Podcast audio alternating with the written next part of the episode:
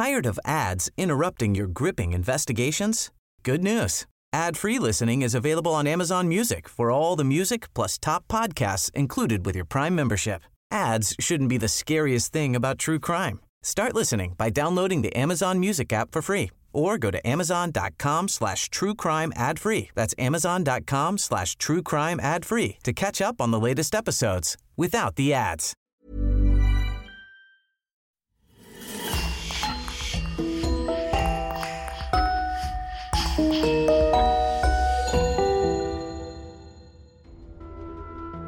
Bonjour et bienvenue à tous pour une nouvelle affaire criminelle. Vous aurez peut-être besoin de dormir avec les lumières allumées après avoir écouté les histoires de notre podcast. Mais si vous n'avez pas peur de faire face à vos pires cauchemars, rendez-vous maintenant sur lecoinducrime.com pour découvrir des podcasts jamais publiés ici. Un grand merci à Christophe Vellens, Louise Prudhomme, Marc-Antoine Destoumas et une nouvelle venue, Maël Odico, qui sponsorise le podcast. Et on commence. En 1991, Shanda Scherer, une jeune préadolescente de 12 ans, quitte son Kentucky natal avec sa mère pour s'installer à Jefferson, dans l'Indiana. Jeune fille pétillante, gentille et insouciante, elle attire l'attention de tout le monde, des garçons comme des filles dans son école. Rapidement, elle déclenche aussi la jalousie de Melinda Loveless, une lycéenne de 16 ans et sa troupe de copines. Entraînée malgré elle dans un malsain triangle amoureux lesbien, la jeune Chanda ignore tout du plan sordide et machiavélique qui est en train de se tramer derrière son dos. Un plan qui sera d'ailleurs mis à exécution avec une rare cruauté. Dans un climat rythmé par la jalousie meurtrière et la rivalité amoureuse entre filles adolescentes, l'issue sera fatale. Je vous invite à découvrir à travers notre affaire criminelle d'aujourd'hui l'un des pires homicides jamais commis par des enfants dans cette Amérique provinciale du début des années 90.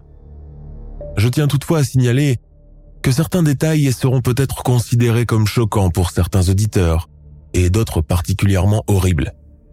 Mais mon travail consiste à rapporter les faits le plus fidèlement possible et tels qu'ils se sont déroulés, en les remettant dans leur contexte temporel et culturel. Âme sensible, s'abstenir.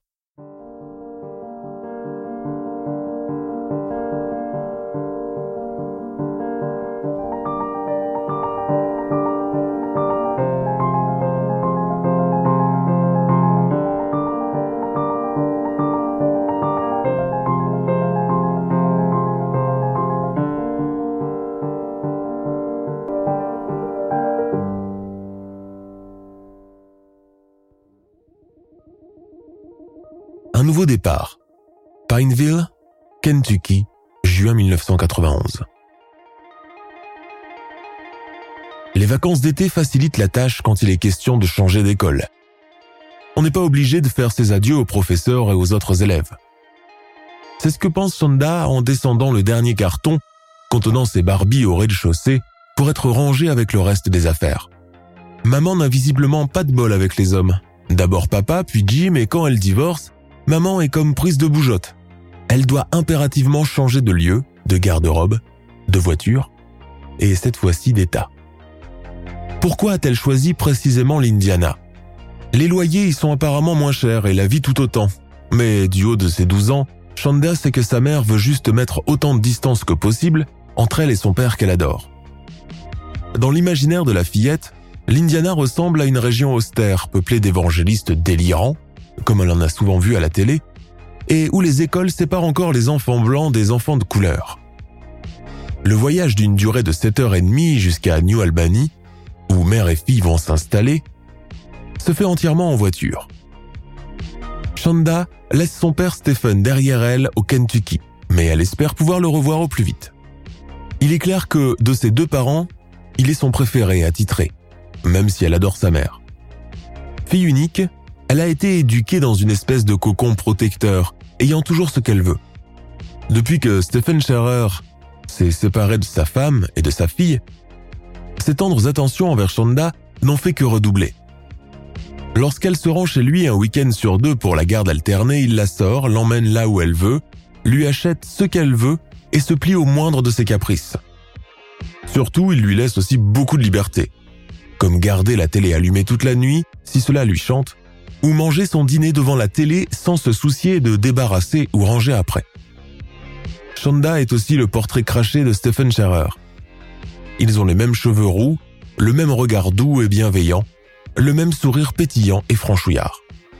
Shonda René Scherer est née à l'hôpital communautaire de Pineville au Kentucky le 6 juin 1979. Pendant ses premières années, Shonda est scolarisée dans l'école catholique Saint-Paul, où elle s'illustre dans beaucoup de disciplines sportives. Volley, softball, natation, tennis de table. C'est une enfant extravertie et pleine de vie qui n'a aucun mal à se faire des amis. Même si parfois elle peut faire preuve de beaucoup d'égocentrisme. L'arrivée en Indiana ne se passe finalement pas si mal que cela. Shonda et sa mère finissent même par constater que New Albany, leur nouveau lieu de résidence, n'est pas si différent de Louisville.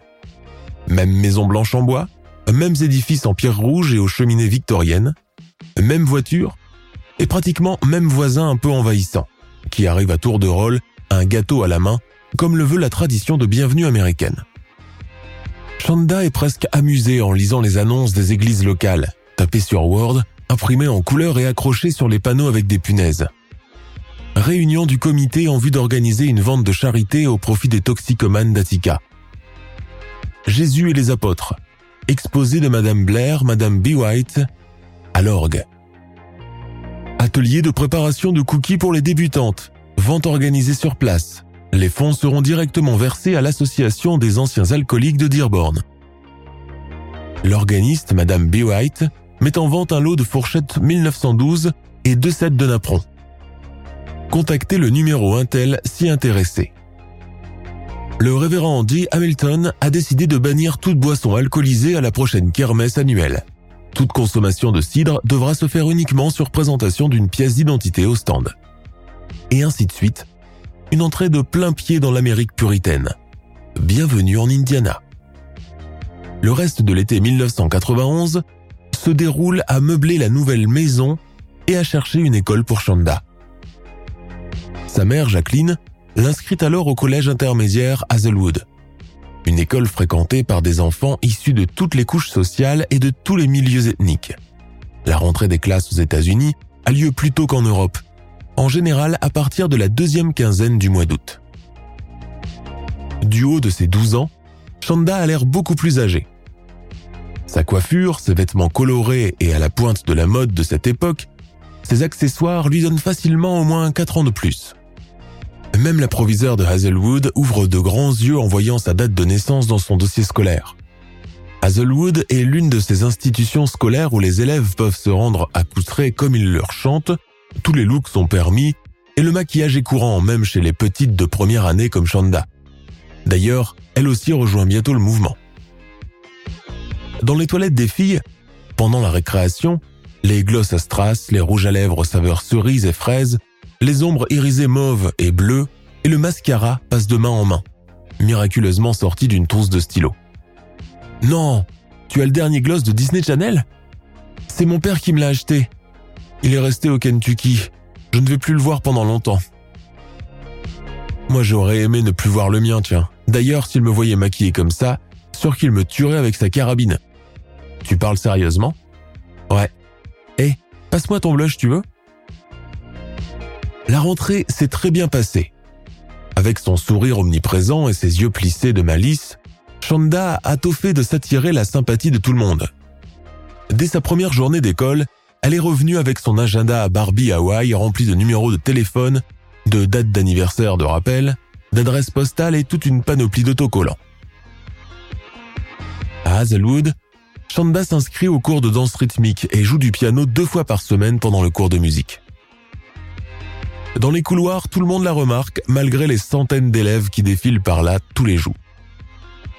Et ce à cause de son look un peu vieillot pour son âge, cet air de dame miniature, ses cheveux déjà permanentés chez le coiffeur de sa mère, ou est-ce à cause de sa capacité à aller vers les autres, à ne jamais dire non et à sourire en toute occasion? Elle est également devenue la chouchou des professeurs, de celles qui effacent le tableau, écrivent la date du jour et assistent les autres enfants dans leurs devoirs pendant une fraîche journée d'octobre 1991, alors qu'elle referme son casier après y avoir déposé ses fournitures de la journée, Shonda tombe nez à nez avec une grande et svelte adolescente qu'elle n'a encore jamais vue auparavant. La fille semble avoir 15 ou 16 ans. Pas spécialement jolie avec son large front, ses cheveux bruns lissés en arrière, habillée d'un ensemble en jean déchiré couvert de pins du groupe Cocteau Twins. Shonda remarque aussi qu'elle porte un haut noir qui lui couvre à peine sa poitrine plate et qu'un piercing doré lui pend au nombril. Un piercing? Aussi loin que remontent ses souvenirs, elle n'en a vu que sur des motards barbus et chevelus, et sentant la bière à des kilomètres que son père lui a montré une fois à Nashville. Mais sur une fille du lycée? Elle est vraiment épatante. Salut, moi c'est Amanda Averin. Salut, moi c'est... L'adolescente au piercing sourit gentiment. Chanda, je te connais déjà comme la plupart ici. Tu es si populaire. Et puis ton prénom est tellement inhabituel que j'aurais du mal à l'oublier, même si je le voulais. Chanda est étonnée. Moi, populaire? Moi avec un prénom inhabituel alors que quand maman ou papa m'appellent, cela sonne tellement normal. C'est un compliment. Chanda rougit un peu. Amanda semble la couvrir de toute son ombre et continue à acquiescer de la tête sans la quitter des yeux. Elle lui propose de se revoir après leur dernier cours de la journée, soit à 16h. C'est entendu. Elles vont ensemble au centre commercial Spears pour boire des milkshakes. Puis Amanda Evelyn sort son paquet de cigarettes et entend une Ashonda, qui, toute rougissante de confusion, lui fait nom de la tête.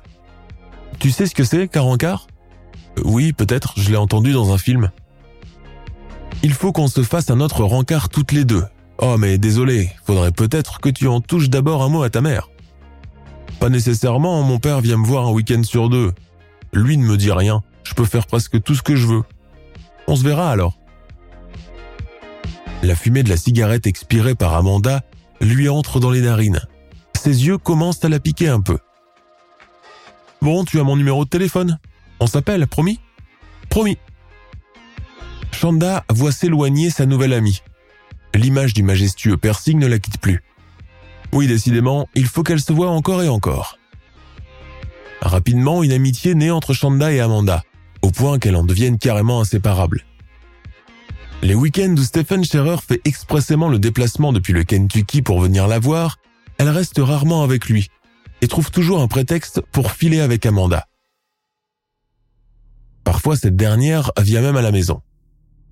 Elles s'écrivent des mots dans leurs agendas respectifs qu'elles s'échangent, s'octroient des surnoms rigolos et puis une fois, Amanda lui envoie ces lignes, tracées dans une écriture nerveuse, sans les innocents petits cœurs habituels. Il faut que je te dise quelque chose, mais pas ici, pas avec des lettres. Il faut que je te le dise en vrai. Quand Shonda l'appelle, Amanda lui dit que c'était juste un test pour savoir si elles étaient encore meilleures amies. Les jours suivants, Shonda est étonnée et chagrinée de constater qu'Amanda traîne à présent au bras d'une brune aux longs cheveux bouclés, et qu'elle les a même vus s'embrasser derrière le casier de l'intruse. Soudain, elle voit des garçons passer en se moquant. Les grognasses sont sortis à Hazel, les gars. Va falloir changer de bahut pour pécho. Puis, elle a vu l'intruse leur faire un doigt d'honneur. Amanda, elle, a croisé son regard puis l'a détourné, comme si elle venait de voir une vision dérangeante. Chanda verse des larmes sur son agenda ce soir-là. Son propre chagrin l'étonne et l'effraye. C'est même carrément de la jalousie. Pas de cette fameuse jalousie amicale commune à toutes les filles, mais bien d'une jalousie amoureuse dévorante. Je suis fâché contre toi, tu n'es plus mon ami. Que faisais-tu avec cette fille? Pourquoi elle t'embrassait? Tu l'aimes à vous? C'est ça que tu cherchais à me dire l'autre fois? Le petit monde de Chanda s'écroule et avec toute l'insouciance qui a toujours caractérisé son existence. L'idylle a été de courte durée. Le lendemain, elle ne laisse pas l'agenda mouillé de larmes dans le casier d'Amanda, qui persiste à l'ignorer dans les couloirs d'un air hautain. Parfois, la fille aux cheveux longs bruns l'accompagne et ricane dès qu'elle la croise. Elle la déteste sans la connaître. Elle la déteste car Amanda semble être intéressée par elle. Je suis amoureuse, écrit le soir même Chanda sur son journal intime. Retenue, Hazelwood, novembre 1991. Amanda Averin a su qu'elle aimait les filles en première année de collège et a préféré garder la chose pour elle de peur d'être dénoncée à la direction de l'école où on ne badine pas avec les comportements immoraux. Elle a aimé une fille en secret, une blonde répondant au nom de Taylor, un nom unisexe pour une fille tellement féminine, quand cette dernière a découvert les intentions d'Amanda, elle a menacé de le dire à ses parents et à la direction. À son entrée à Hazelwood High School, Amanda a fait la rencontre de Melinda Loveless, grande, déterminée, sans scrupules, avec un caractère de chartier et une crinière de cheveux noirs bouclés qui lui mange la moitié de son corps. C'est le coup de foudre instantané. Avec elle, Amanda peut finalement vivre son idylle au grand jour, car Melinda est une fille qui n'a pas froid aux yeux et qui a des idées arrêtées sur tout, alors qu'Amanda a plus tendance à temporiser et à raisonner. C'est peut-être cette grande différence qui a fini par les rapprocher. Mais ce qui l'a attiré chez elle le premier jour est devenu au fil du temps un poids dérangeant, au point qu'elle commence même à l'éviter en se trouvant une excuse. Mais Melinda Loveless ne lâche pas facilement le morceau, fait des scènes de jalousie mémorables, abreuvant sa petite amie d'insultes et de reproches. Et puis cette Chanda erreur et son sourire d'ange est arrivé à Hazel, au moment où le couple formé par Amanda et Melinda battait déjà de l'aile. Amanda est attirée par Shonda. Elle essaye de lui parler, la regarde longuement quand elle se retrouve dans les couloirs. Sortir avec cette fille, à peine sortie de l'enfance, lui apparaît dès lors comme une épreuve insurmontable et tout aussi dangereuse que ses précédentes tentatives. Jalouse et ne supportant l'idée d'avoir été larguée, Melinda Loveless trouve l'occasion adéquate pour chahuter et harceler le couple formé par son ex et la nouvelle venue, la fille du Kentucky. Cette petite paysanne au collant Minnie Mouse et chandail coloré fait main. Elle commence à se moquer ouvertement de Shonda, la surnommant Ugly Girl, laidron, ou Creepy Clown, clown effrayant. Shonda a une dispute une fois avec un garçon de l'école, et Amanda, qui l'a beaucoup ignoré ces derniers temps, trouve l'occasion idéale pour s'interposer et prendre sa défense. Résultat, la direction de l'école leur colle une retenue d'une semaine à toutes les deux, qui consiste à rester après les cours pour nettoyer les classes. Amanda jubile. Elle va enfin se retrouver seule à seule avec celle qu'elle convoite. Le premier jour de retenue, Chanda, très fâchée par l'attitude de son ami ces derniers temps, fait mine de l'ignorer. Dans le collège vidé de ses élèves et du corps enseignant, leurs pas résonnent en écho dans les couloirs. Le lendemain, Amanda trouve la force nécessaire pour déclarer sa flamme à Chanda. Cette dernière éclate en sanglots, Amanda aussi, et elles finissent par s'embrasser. Loin de baisser la garde, Melinda apprend par une de ses camarades que les deux filles ont pris une retenue d'une semaine et que chaque soir elles se retrouvent en tête à tête pour faire le ménage dans les salles envahie par la jalousie. Elle prend une décision. Elle aussi aura droit à une retenue. Elle ne va pas tout de même laisser Ugly Girl lui voler son amoureuse. Pendant le cours de maths, Melinda jette un crayon au dos du professeur et est convoquée par la direction, au terme de laquelle elle ressort avec la retenue tant convoitée. Elle va leur gâcher la fête. Le soir même, à 17h, Amanda et Shanda ouvrent de grands yeux en voyant arriver une Melinda Loveless souriante, prête à en découdre. Elle essaye tant bien que mal de s'incruster dans le duo, mettant mal à l'aise son ex, tentant d'Amadou et Shanda, beaucoup plus jeunes et inexpérimentés, en lui parlant gentiment. Le vendredi, la retenue touche à sa fin. Shanda et Amanda repartent ensemble, laissant Melinda derrière, bouillante de colère. Les semaines qui suivent, le couple formé par Shonda et Amanda est au paroxysme de la romance écolière. Elles passent leur temps à s'écrire des petits mots, souvent avec des fautes d'orthographe griffonnées dans une écriture presque enfantine, avec des dates, des cœurs, des croquis, des promesses. Amanda semble prendre beaucoup d'ascendant sur sa jeune amie. Elle la domine. Shonda est en totale extase. Voici quelques extraits de leurs nombreux échanges épistolaires qui laissent transparaître la naïveté de leurs sentiments. Amanda dit Chanda, je t'aime, et toi tu m'aimes? Je te parle plus tard, je t'aime chou. Chanda dit Nota bene. Amanda, n'aie pas peur, je t'aime encore. Cœur et smiley. Amanda dit Je t'aime, je t'aime, je t'aime. Signé Amanda Evrine, 1991, 1992, 1993. Y seras-tu toujours dans mon cœur? Trois petits points. Cœur transpercé d'une flèche. Shonda, douce. Amanda, tu es folle. en décembre 1991, peu avant les vacances de Noël, le couple assiste à un spectacle de danse scolaire. Assise main dans la main au premier rang, elle ne remarque pas que derrière elle se trouve Melinda Loveless. En se retournant, Shonda croise le regard de sa rivale, un regard noir, dur, plein de ressentiment. Elle la fixe intensément. Shonda prend peur et presse la main d'Amanda, qui l'interroge du regard en voyant sa mine déconfite. C'est encore elle. Elle veut pas nous ficher la paix, souffle-t-elle. À la sortie du spectacle, Melinda, qui a été rejointe entre-temps par trois de ses amis, commence à interpeller Amanda. D'abord doucement, puis de plus en plus furieusement.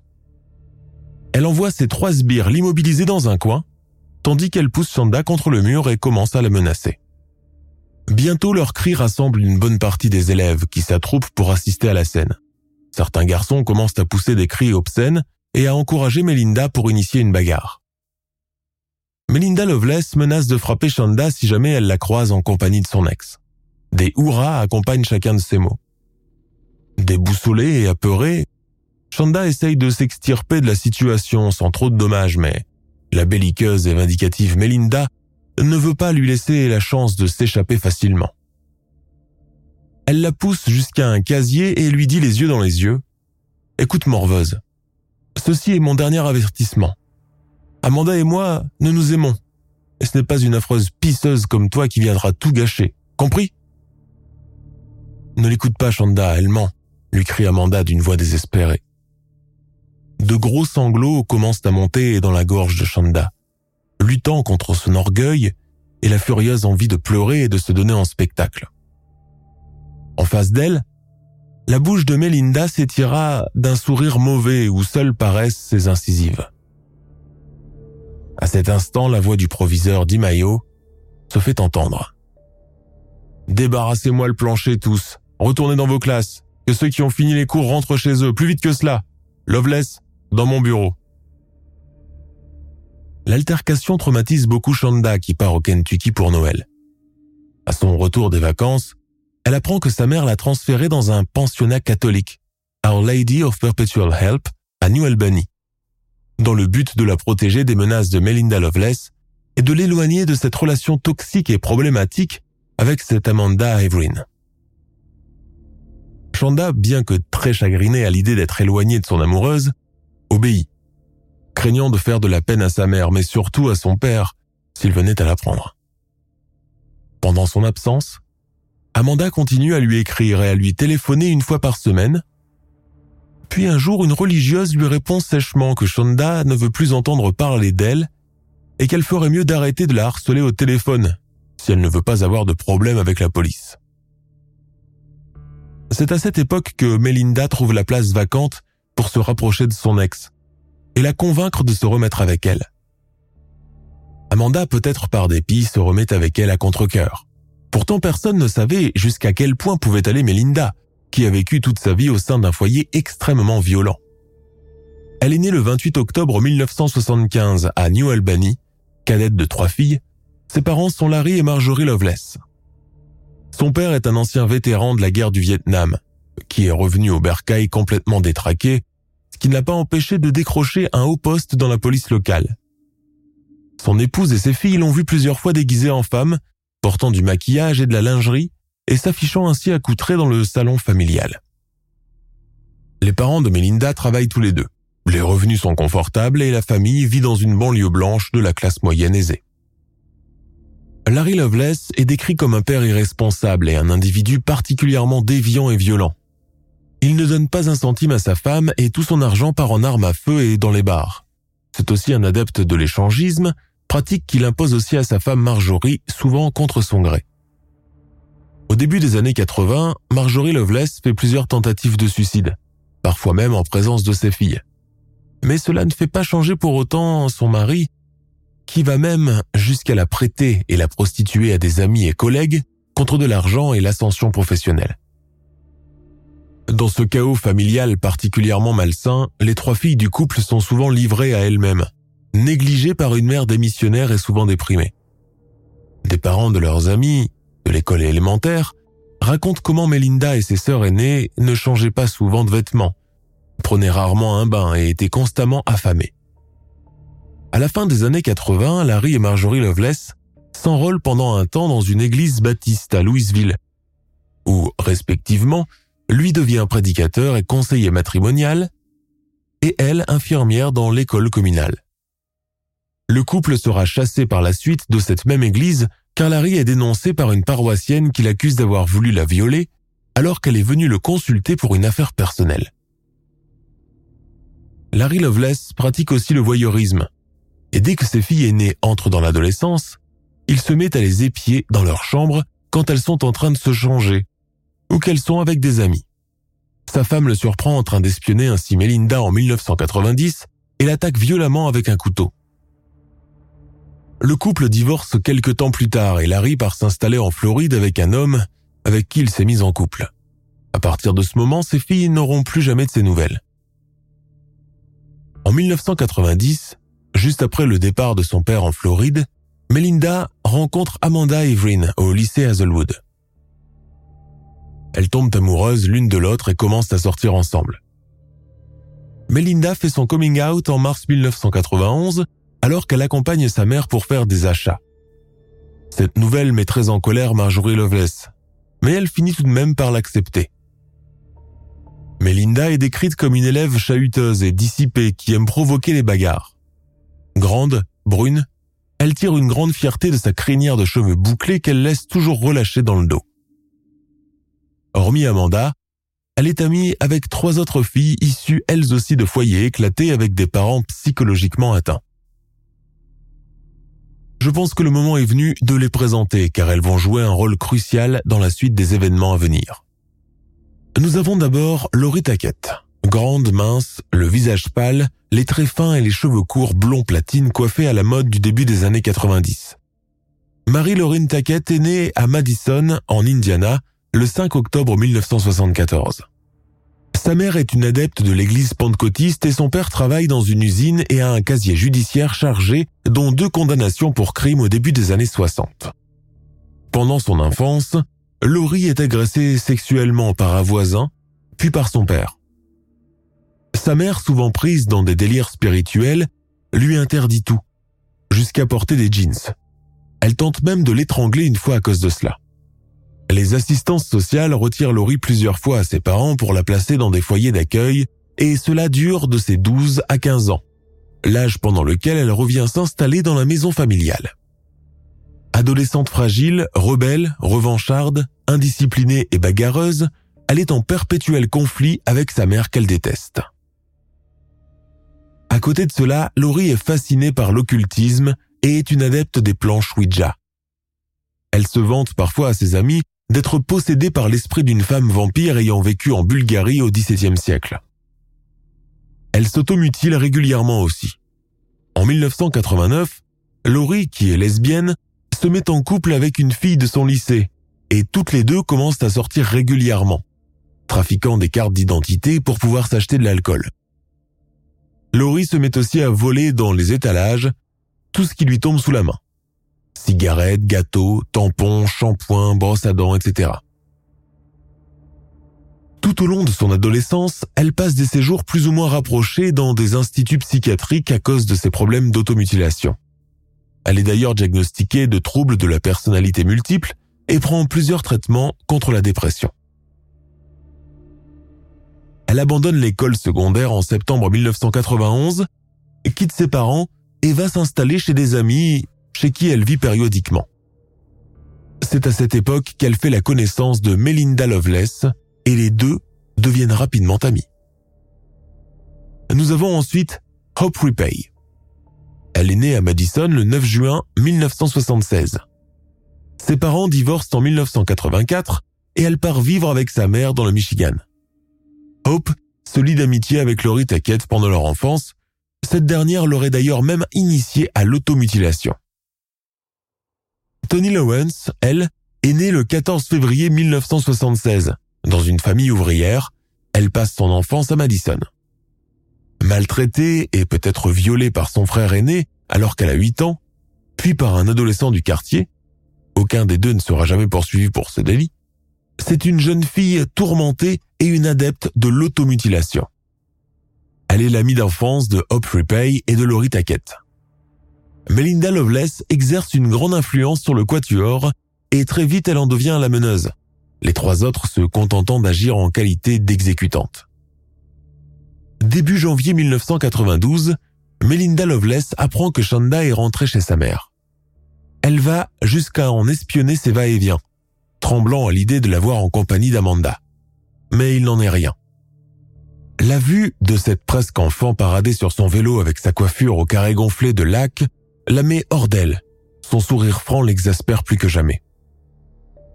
Il lui faut flanquer une bonne correction, sinon je l'aurai toujours dans mes pattes, cette saloperie de gamine. Rumine Melinda, cachée derrière le volant de sa voiture stationnée face à la maison des charreurs.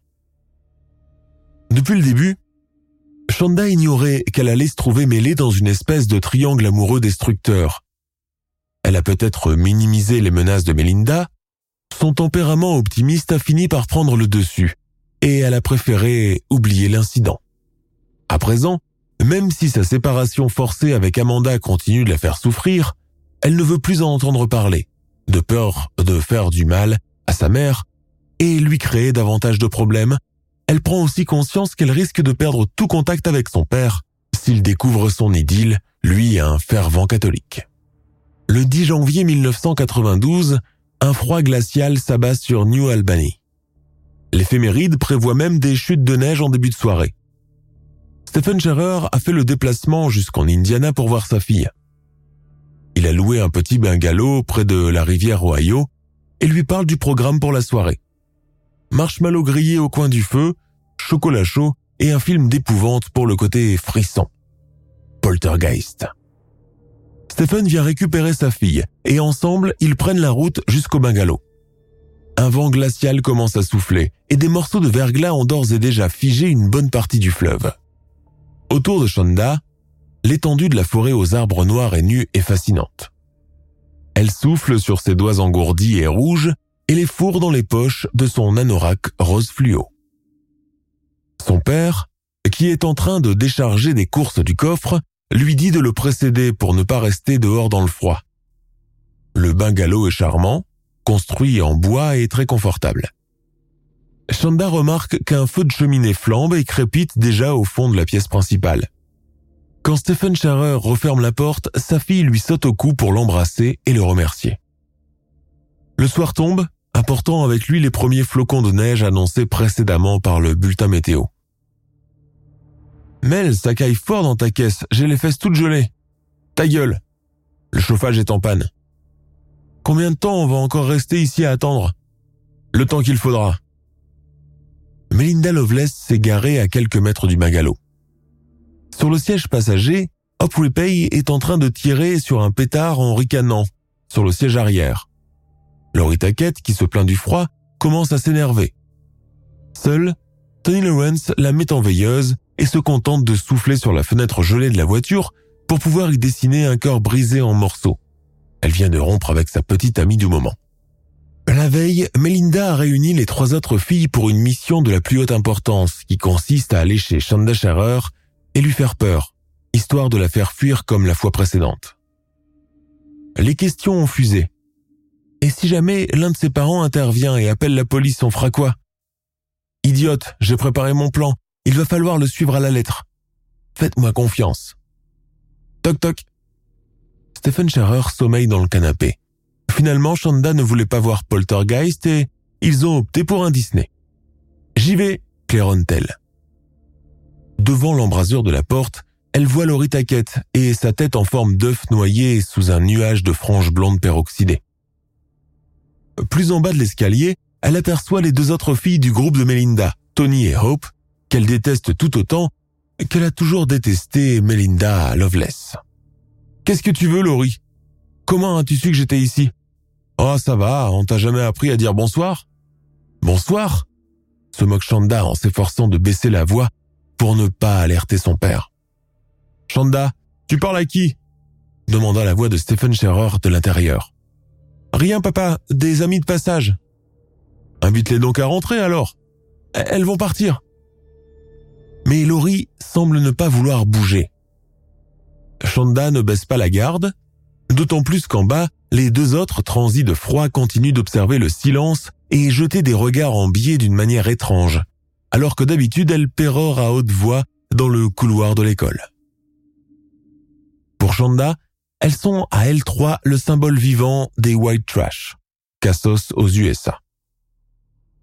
Je suis venu de la part d'Amanda, dit Laurie d'un air mielleux. Amanda Shonda jourit malgré elle, ce qui fait pouffer de rire la blonde. C'est beau l'amour, hein? Et quelque chose me dit que ton papounet ne le sait pas. Eh bien, figure-toi qu'elle veut te voir. Et parce qu'elle est un peu malade et qu'elle n'a pas pu venir en voiture jusqu'ici, elle m'a demandé de le faire à sa place. Je suis le chauffeur de mademoiselle pour la soirée. Je ne te crois pas une seconde, dit Shanda sur la défensive. Laurie ouvre grand la bouche et les yeux, simulant l'étonnement. Pour crédibiliser sa requête, elle lui sort une photo d'Amanda dédicacée pour elle. Je veux te revoir, Shanda. Tu me manques tellement. Hésitant entre la pulsion de courir chez sa petite amie et l'initiative moins attrayante d'être accompagnée en voiture par cette bande de filles vulgaires et dégénérées, Shanda finit tout de même par prendre une décision. Elle leur demande de revenir un peu plus tard dans la soirée, quand son père sera complètement endormi. C'est entendu. Les filles reviennent dans la voiture où entre-temps Melinda est passée derrière pour se cacher sous une grosse couverture. Vers 23 heures, Shanda, chaudement habillée, ferme doucement la porte du bungalow et descend à pas de loup les escaliers. Heureusement que la neige absorbe le bruit de ses pas. Au volant de la voiture, elle trouve Laurie Taquette qui lui envoie un clin d'œil entendu. Shanda monte sur le siège arrière à côté de Tony Lawrence, qui détourne la tête pour éviter son regard. Elle n'a pas remarqué la grosse couverture posée à l'arrière où des sièges ont été rabattus. Le rendez-vous, comme l'annonce Laurie d'une voix aiguë, est fixé au château de la sorcière, où Amanda les attend déjà. Le château de la sorcière est en fait une sorte de vieille maison abandonnée, qui sert habituellement de refuge de fortune pour les jeunes du coin en quête d'intimité ou pour les toxicomanes qui viennent s'y shooter. À cause de la quantité de seringues usagées qui se trouvent là-bas, la maison est aussi surnommée parfois The Shot par les usagers. Le trajet jusqu'au taudis se passe dans un silence lourd et malfaisant. Laurie allume un moment la radio puis l'éteint. Soudain, bondissant de sa cachette, la main armée d'un énorme couteau de boucher, Melinda Loveless immobilise Shonda par derrière, lui plaçant la lame sous la gorge. Terrorisée et prise au dépourvu, la pauvre fille se met à hurler. Melinda resserre son implacable étreinte. Si tu cries encore une fois ou fais le moindre mouvement, je te saigne. Compris? À ce stade des événements, Shonda comprend enfin qu'il n'a jamais été question de l'emmener voir sa petite amie, mais plutôt de lui dresser un guet-apens. Incapable d'ouvrir la bouche, Ayant du mal à respirer, elle donne libre cours à ses larmes et à un moment donné, elle se pisse même dessus, ce qui lui vaut une flopée d'insultes de la part des autres filles. Dégueulasse, tu pues, idiote. Le cauchemar commence. Le quatuor traîne Chanda à l'intérieur, tout en la frappant dans les côtes et lui donnant des gifles. Laurie Taquette lui mord le bras jusqu'au sang. La maison étant éloignée de tout, il était peu probable que quelqu'un puisse les entendre. Pendant huit heures d'affilée, Melinda Loveless, Laurie Tackett et Hope Repay agressent sexuellement et Bachanda. Seul Tony Lawrence reste en retrait, préférant ne pas participer à cette horreur. À ce stade de torture, Shanda, qui n'est pas encore morte, mais qui n'a plus la force nécessaire de repousser ses agresseuses, s'abandonne à leur pulsion mortelle. Tour à tour, les trois filles lui cassent des bouteilles en verre sur le crâne, lui brûlent les jambes avec des cigarettes et lui aspergent l'intérieur de la bouche avec du produit pour vitre. Au bout de huit heures de torture, elle est encore vivante, ce qui rend Melinda folle de fureur. Alors elle se met à lui donner des coups de pied de plus en plus forts sur le sommet du crâne, le sang gicle, elle éclate de rire. Par la suite, le quatuor de criminels traîne le corps inanimé et sanguinolent de Shonda jusqu'au coffre de la voiture, où là encore Melinda tente de l'égorger avec le couteau qu'elle a ramené, Mais il se trouve que ce dernier est émoussé. Alors elles se mettent à la poignarder sur la poitrine et sur les cuisses. Elle ferme par la suite le coffre, monte dans la voiture et file dans la maison de Laurie Taquette, où toutes les quatre, elles se changent et boivent des sodas. Seule dans le coffre, Shanda, qui lutte entre la vie et la mort, trouve assez de force pour se mettre à crier, espérant ainsi alerter un passant potentiel qui passerait par là. Les filles reviennent quelques instants plus tard, mais cette fois-ci, seulement Melinda et Laurie. Elles prennent la route d'un bois éloigné, sortent le corps de Shanda qu'elles poignardent encore avant de la sodomiser à tour de rôle à l'aide d'un démonte-pneu. Au petit matin, elles se rendent dans un autre bois où elles abandonnent finalement le cadavre de Shanda enveloppé dans une couverture. Les derniers mots qu'elle a prononcés étaient ⁇ Maman ⁇ Mais ce n'est pas fini. Les deux criminels aspergent le cadavre d'essence et allument le feu avant de quitter les lieux pour ne pas être surprises par des chasseurs ou des fermiers. Le lendemain, Melinda et Laurie reviennent encore pour vérifier si le feu a bien pris en intégralité. Elles remarquent que non, alors elles répètent le processus, versent de l'essence sur le cadavre déjà calciné et y jettent une allumette. Mais outre l'horreur des faits, l'autre fait le plus troublant est que les quatre filles se sont donné rendez-vous au McDonald's pour prendre le petit déjeuner ensemble, juste après avoir brûlé le cadavre de Shanda.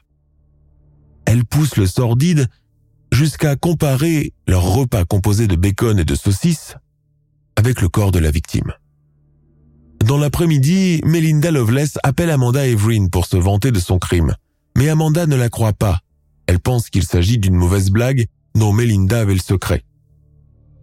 Quelques jours plus tard, le corps entièrement carbonisé de la pauvre Shonda est retrouvé par Don Foley, un chasseur de Louisville.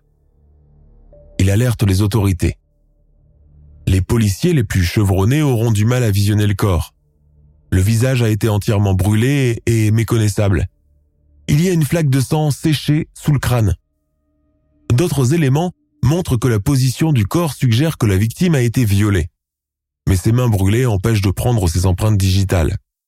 Seul indice restant, une bague qui a supporté le feu et où il est écrit Hazelwood High School. Tony Lawrence, qui avait refusé de participer au massacre de Shonda Sharer, finit par aller d'elle-même au poste de police et tout avouer. Dans la soirée, c'est au tour de Hop Repay d'aller se dénoncer et tout raconter au shérif. Le 14 janvier 1992, les quatre meurtrières sont toutes arrêtées et menottées et l'enquête policière commence. Euh, pendant leur procès, l'État de l'Indiana a fait part de la décision de les juger qu'une fois à l'âge de la majorité atteint. Toutes les quatre ont également accepté une négociation du plaidoyer de l'État pour éviter la peine de mort. Le plus choquant reste peut-être leur photo durant leur interpellation, où Melinda Loveless et Tony Lawrence apparaissent tous sourire devant l'objectif. Glaçant. Tony Lawrence et Hope Repay considérées comme moins impliquées que les deux autres dans le meurtre, écopent chacune d'une peine de 20 et 50 ans de réclusion criminelle. À l'heure actuelle, elles ont été relâchées. Melinda Loveless et Laurie Tackett ont de leur côté écopé d'une peine de 60 ans de réclusion criminelle. Laurie Tackett a été libérée en 2015. En 2003, elle est apparue dans l'émission à succès Dr. Phil pour parler des circonstances du crime. À Jacqueline, la maman de Shanda, présente sur le plateau, elle a dit depuis l'écran principal Aujourd'hui, je regrette mes actions et toute la peine que je vous ai infligée. Je vous en prie, pardonnez-moi. Jacqueline Scherer s'est contentée de baisser la tête et n'a pas répondu. En 2015, l'État de l'Indiana a tenté de réhabiliter Melinda Loveless au vu d'une potentielle libération conditionnelle. Celle qui purge sa peine à l'Indiana Women's Prison depuis 1993 a été chargé par le programme Indiana Canine Assistant Network d'entraîner des petits chiots en vue d'en faire des assistants pour des patients atteints de cécité et d'épilepsie. En septembre 2019, Melinda Loveless, alors âgée de 43 ans, a été remise en liberté. Elle aura passé en tout 26 ans derrière les barreaux. Stephen Scherer, le père adoré de Shonda, est décédé à l'âge de 53 ans suite à des problèmes d'alcoolisme étroitement liés avec le meurtre sordide de sa fille qu'il n'a jamais pu supporter. Après l'enquête, Amanda Averin a dû quitter l'Indiana et changer de nom. Il n'y a pas d'informations sur elle aujourd'hui. L'affaire qui a beaucoup choqué aux États-Unis a déclenché un tollé médiatique sans précédent. L'auteur Aphrodite Jones en a tiré un livre, Cruel Sacrifice, sorti en 1994. Le meurtre de Shonda Sharer a aussi mis à nu les défaillances de tout le système social et éducatif américain. À sa tête, la banalisation des armes à feu et la violence domestique souvent minimisée et rarement dénoncée.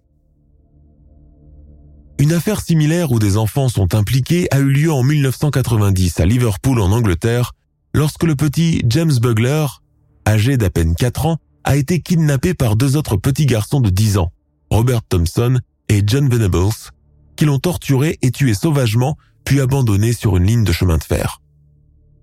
Ils ont été libérés à leur majorité et ont changé d'identité pour fuir le vindicatif populaire en Angleterre, où l'affaire a beaucoup bouleversé les gens. Les raisons derrière leur crime n'ont jamais pu être clairement établies.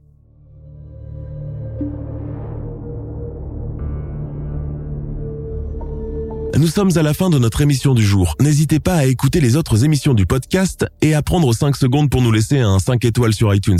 C'est vraiment très important pour nous. Vous pouvez aussi vous abonner pour ne pas rater les prochains épisodes et nous suivre sur Facebook pour nous en proposer de nouveaux. Merci et à bientôt.